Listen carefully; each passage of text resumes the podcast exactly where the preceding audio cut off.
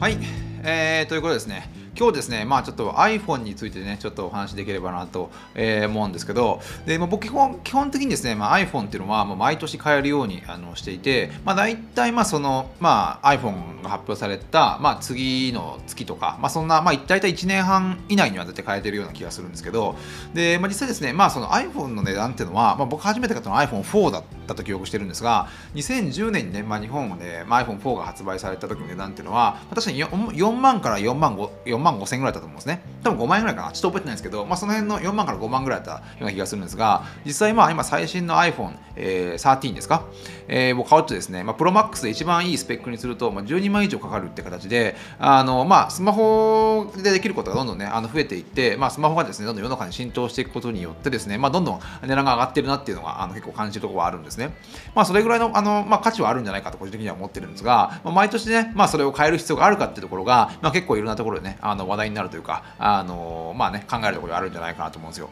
でちょっとまあ iPhone について振り返っておくとですねあの2016年に、まあ、Apple の専門家のですねあのホレス・えテデウっていうね、まあ、ちょっと読み方いまいちわかんないんですが、まあ、この方はね、まあ、あの調査したデータがあって、で、まあ、トヨタのカローラっていうのが、まあ、4000、4300万台、えー、売れていてでプレステがですね、まあ、世界で3億、えー、8200万台売れていてでハリー・ポッターがですね、まあ、4億5000万部、えーまあ、世界中で販売されたのに対してですね、まあ、iPhone は、まあ、あの世界で10億台、えーまあ、2016年の時点で売られていてで今2021年にはですね、まあ、20億台を超えたという形で、まあ、おそらくですが、まあ、人類史上最も売れた、まあ、商品の一つなんではないかなと思いますね。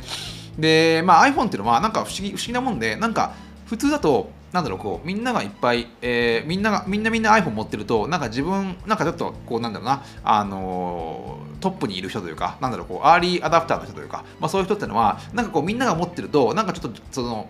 同じものを持ってるのダサいと感じていてしまってなんかあの別のものにこう違うスマホにね切り替えるようなあの普通の傾向があるんじゃないかと思うんですがやっぱ iPhone っていうのはそこのブランド価値というのがなんかしっかりあのしているところがあって、もちろん日本人がですね結構 iPhone 好きっていうのはもちろんあるんですが、まあ、言うてもですねまだ結構あの iPhone っていうのはやっぱりブランドがあってで、まあ、iPhone、まあ、車で言ったらこうトヨタの生産量と、まあ、フェラーリのですね、まあ、利益率の両方ですね、まあ、あの iPhone は持っていると。なんでこうどんどんどんどんこう生産してあのトヨタみたいにどんどんどんどんこう生産して市場を取っていって言ってるのにもかかわらずあのしっかりとですねこう、まあ、ブランド価値をあの保ってこうフェラーレみたいなねすごい利益率をね、まあ、あの取っているということになってるんですね。でまああのアップルっていうのはこの iPhone 一つですね、まあ、マイクロソフトをまあしのぐような企業になってしまったっていう、まあ、あのものすごいこうまあビジネス的にもですね、まあ、あのなんだこうイノベーション的にも歴史的にもなんか成功したプロダクトであるあることはもうね皆さんご承知の通りなんじゃないかと、えー、思うんですがで、まあ、これさっき言った通りあの、まあ、実際まあどんどんどんどんね値段が上がっているとあのいう iPhone の事実があっ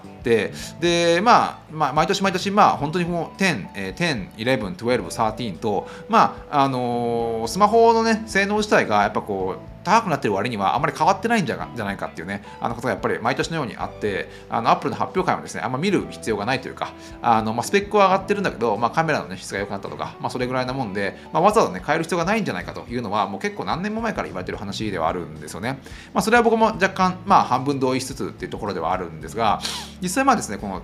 まあ、iPhone、まあ、まあ、僕が毎年変えてるってところもあるんですけど、やっぱこう iPhone っていうのは、まあ、なんやかんや言ってですね、現在の、まあ、世界のトレンドの、ね、最先端が全てね、あのそこに詰まっていると言っても過言ではないんじゃないかなと思うんですよ。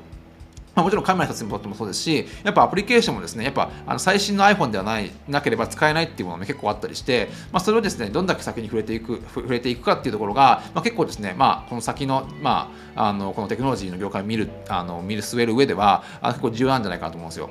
でまあ、たまにまだ結構まだ iPhone すごい古いの使ってる人あの結構いて、で、まあ、なんかまあ、なんていうかな、まあ、別にそれはそれでいいような気もするんだけど、やっぱなんかそういうちょっとこう、あの、なんだろうな、そういうところに投資できない人とかっていうのは、まあ、なかなかこう一緒にビジネスができるかっていうと、ちょっとまあその辺はあの一旦考える必要があるんじゃないかといつも思ったりするんですよね。で、まあ、アプローチも僕も結構変えたりしていて、で、これなんかの、あの、なんか、なんかの記事かなんかで書いてあったんですが、あの、アプローチをね、まあ、使っている年配者の方っていうのは、まあ、使ってない年配者の人に比べて、なんか比較的ボケにくいみたいなあの話があって、確かにですね、まあ、それはその通りなんじゃないかなと思うんですよ。要はこう、まあ、スマホにしてもそうですけど、まあ、こう2、2つから、まあ、2、3世代前のもの、で今で言ったらこれ iPhone10 とか、まあ、そういったものをとかね、まあ、PC もそうだと思うんですけど、まあ、そういったものをまあ使い続けている人というのは、まあ、もちろんそれなりの理由があって、まあ、金銭的なところももちろんあるんじゃないかと思うんですけど、あのまあ、何回って新しいものをよく分かんないから、まあ、とりあえず今のままでいいやって形でこう思考停止に陥っている人も多いんじゃないかと思うんですよね。で実際まあ iPhone とかって今ローンとかでねあの全然買えるし毎月何20003000とか払っていけばまあすぐですねまあ最新のものは触れる状態にはあるとは思うんですがやっぱそこまでこうなんだろうなあのー、しないという人はやっぱりこう何やかんや言ってですねまあなんかこう新しいものってよくわかんないしみたいなこともあの思ってる人も多いんじゃないかと思うんですよ。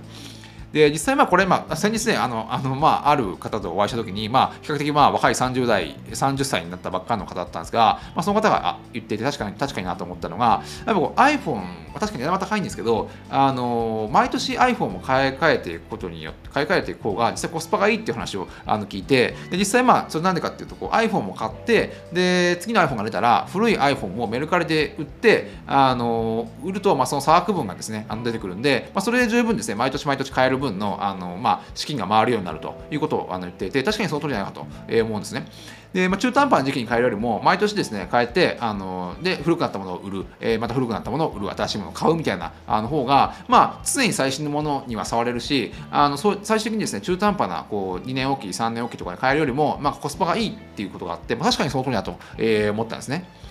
で、まあ、実際こう iPhone とかのデバイスって、まあ、実際まあ僕が思うにあのある意味ですねこう、まあ、弱者に与えられた、まあ、最先端の武器なんじゃないかなと、えー、思うんですね。でやっぱりこうなんだろうなこう個人が戦う上でやっぱその個人がこう本当にこう大企業とか、まあ、あのある程度資本力を持った人たちと戦う上ではやっぱこう最先端の武器を持ってないとやっぱり勝てないと思うんですよね。実際まあビジネスって、まあ、よく戦争に例えられることがあってで、まあ、常にこうですね、まあ、相手をまあ倒すっていう言い方ちょっとあれですが、まあ、実際まあ資本主義の中ではそういったものが実際にあるわけで、でまあ、実際ですね、こうただでさえこう、まあ、弱者である、まあ、あの人たち、まあ、資本もないし、まあ、フリーランスとか、まあ、そういった人たちにとって、あのー、まあ、まあ、本当にね、あの2、3年前のスマホとか、もしくは5年前のね、あのスマホとか PC とか、もうすでにこう錆びついたデジタル機器を使っていては、もう、なんだろう、こう、戦う前からすでにですね、勝敗は見えてしまっていると思うんですね。まあ、少なくても、あの最新のものを、最新の武器を、まあ、備えてあの戦うべきなんじゃないかと思うんですよ。で、これホリエモンが何かの本で書いたんですけど、あのまあ、スマホっていうのは、要はですね、まあ、行動するものに与えられた武器なんじゃないかということを言っていて、要はですね、やっぱこう、あのスマホがあることによって、行動範囲が広がるんですね。まあ、今までですね、まあ、本当にこうあの常にこうなんだろうなあの外出先ではそういったなんだろうスマホとかあのなくてなんか常にこうあの非効率だった頃があるんじゃないかと思うんですけど、まあ、今大体スマホがあれば、まあ、いろんなことができると。当然連絡手段はそうですし写真も撮れるし、まあ、動画もあの撮れるし、まあ、な編集もできると、まあ、何でもそうやってできることによってやっぱどんどんですねスマホ1個で行動できる範囲が広がっていくということですね。で、まあ、行動すればするほどですね、まあ、本当にあのたくさんの人に会ってでたくさんの人に会えば会うほど、まあ、いろんなアイデアが共有されてこう混ざり合っていくわけなんで、まあ、そうするとですね自然とまあ生産性とか、まああのまあ、クリエイティビティとか上がってくるんじゃないかと思うんで、まあ、実際こうそういったまあ武器を持っている、まあどんなに高くても13万なんで、それをまあ一つの投資として、まあ、あの行動力を上げるか、まあ、ちょっとそれはあのスペックの低いものにしておいて、まあ、ちょっと行動力をあまり上げられないかっていうところなんじゃないかなと思うんですよ。なんで、まあ、あのなんだろうな、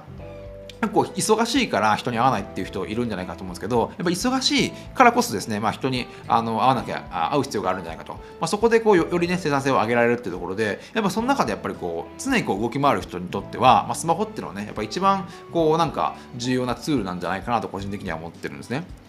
で、まあ、当然ですね、まあ、そのスマホのね、まあ、あのこう中毒というか、まあ、常にこうね、スマホを見てしまっていることの、まあ、ネガティブなポイントっていうのも当然いっぱいあると思っていて、そこはまあ僕もね、あのまあ、反省しなきゃいけないところもあるし、まあ、自分の中でもね、それなりに意識あのしているところはあるんですけど、最近、まあ、あのスマホっていうところでいくと、あのバルミューダっていうね、まあ、家電製品を扱っている、まあ、電子レンジとかトースターとか使っている、まあ、あのバリミューダっていうねあの企業が、まあ、スマートフォンもあのすごい出していてで、まあ、あんまこうね あの評判が良くないんですけどいろんなあの評価を見てる限り。なんだけどまあそのまあバリミューダのスマホを発表するときに、まあ、あるあの発表会で社長のね、あの寺井さん、寺尾さんって方があの言ったんですけど、まあやっぱあの、まあ、人生において重要なことって、まあ、やっぱスマホの外で起きてることがやっぱり多くてあの実際まあオーバースペックのまあスマホを持ち続けてあのなんかねずっとずっとこう画面に貼り付いているよりはもっともっとねこうシンプルなスマホにして、まあ、オフラインの生活をね、まあ、楽しくしようっていう考えも十分あると思うんですよ。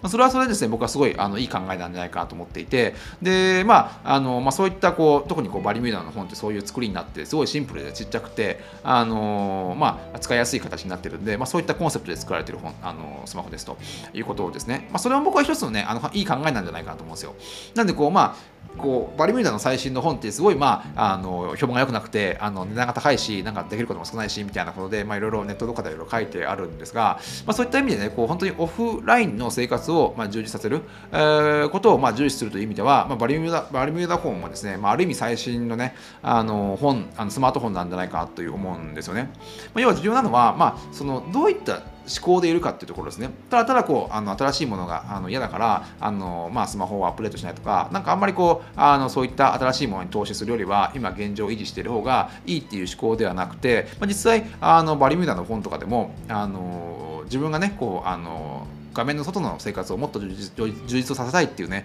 あの思いがあって、まあ、あのバリミューダフォンを使うのであれば全然それはですねあのなんかむしろ最先端の考えなんじゃないかと思うんで、まあ、そこにねやっぱこうどういう考えでスマホをまあ使っているかっていうところがやっぱ結構ですねその今現在使っているスマホの思考スマホに結構現れてくるんじゃないかなと、えー、個人的には思ってるんでまああの常にですねまあそういうことを考えながら、まあ、行動し続けることがですね、まあ、常にこう自分をねアップデートし続ける、まあ、一番のね近道なんじゃないかなと思いますね。